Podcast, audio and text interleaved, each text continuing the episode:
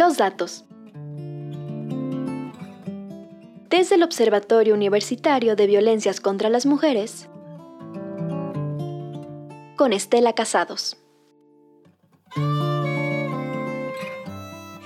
Hace unos días se reportaron casos de pasajeras de taxi que fueron agredidas por los conductores de las unidades de transporte y que salvaron la vida de milagro.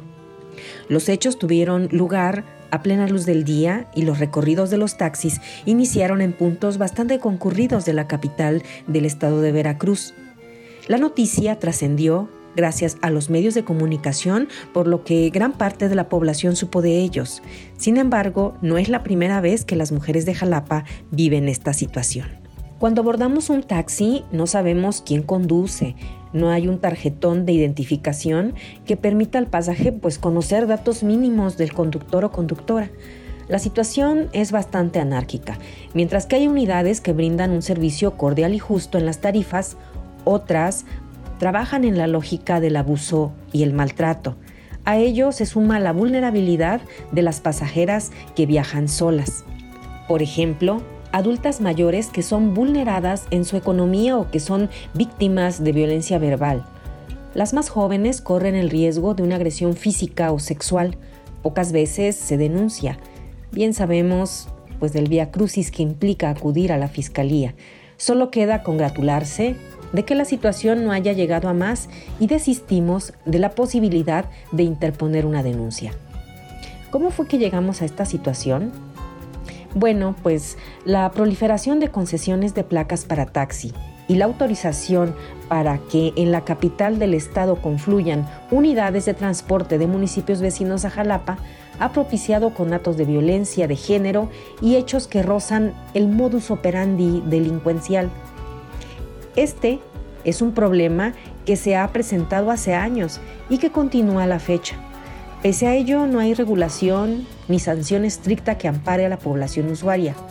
¿A qué se debe esto si las concesiones las da el gobierno estatal, no?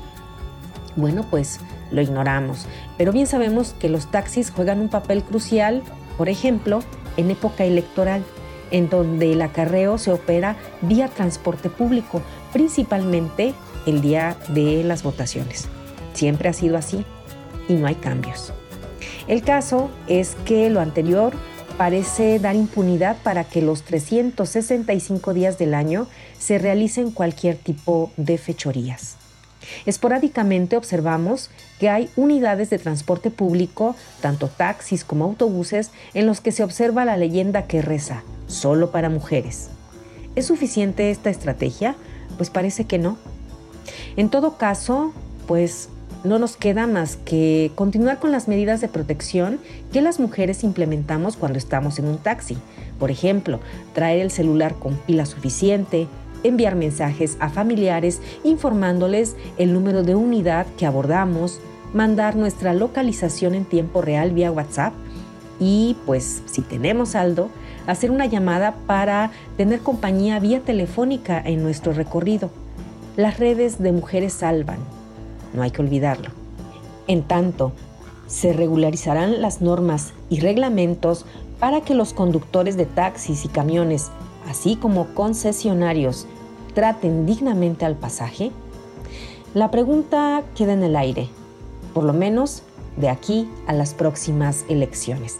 Yo soy Estela Casados González del Observatorio Universitario de Violencias contra las Mujeres. Agradezco, como siempre, a Radio Universidad y a Púrpura por este espacio que cada jueves nos permite estar en contacto. Muchas gracias, Brisa Gómez, y hasta el próximo jueves.